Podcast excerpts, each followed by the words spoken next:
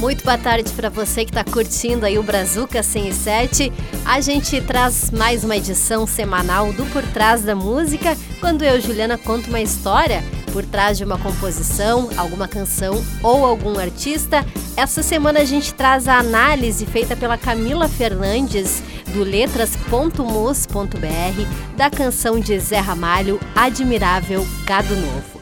Bom, ela se tornou um dos maiores sucessos de Zé Ramalho depois de ter entrado para a trilha da novela O Rei do Gado, não sei se você lembra, em 1996. A música foi tema do personagem Regino, que era um líder sem terra apaixonado pelo campo e que queria lutar por seus direitos e, na verdade, sempre uh, se opunha à partidarização do seu movimento.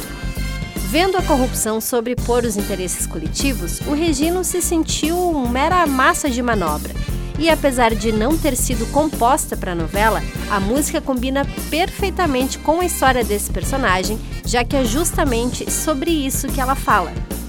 Vamos entender melhor? Bom, vamos começar pela história da música e o contexto em que ela foi escrita. O ano era 1979 e aqui no Brasil, o último presidente da ditadura civil-militar, João Batista Figueiredo, tinha acabado de assumir o poder. Nas ruas continuava a luta incansável pela liberdade de expressão, enquanto na arte misturavam-se os sentimentos de cansaço, mas também de esperança. Ao escrever Admirável Gado Novo, Zé Ramalho usa não só esse contexto, mas também toda a trajetória dele mesmo, de dificuldades desde a infância no sertão da Paraíba. A música é um misto de crítica à exploração do trabalho e à manipulação psicológica e intelectual, e a principal inspiração é uma obra literária. E como fica claro no título, ela faz referência ao livro Admirável Mundo Novo de Aldous Huxley, esse livro traz uma história distópica de ficção futurística, onde um governo central e autoritário se encarrega de manter a população feliz durante todo o tempo, evitando qualquer tipo de conflito ou desentendimento.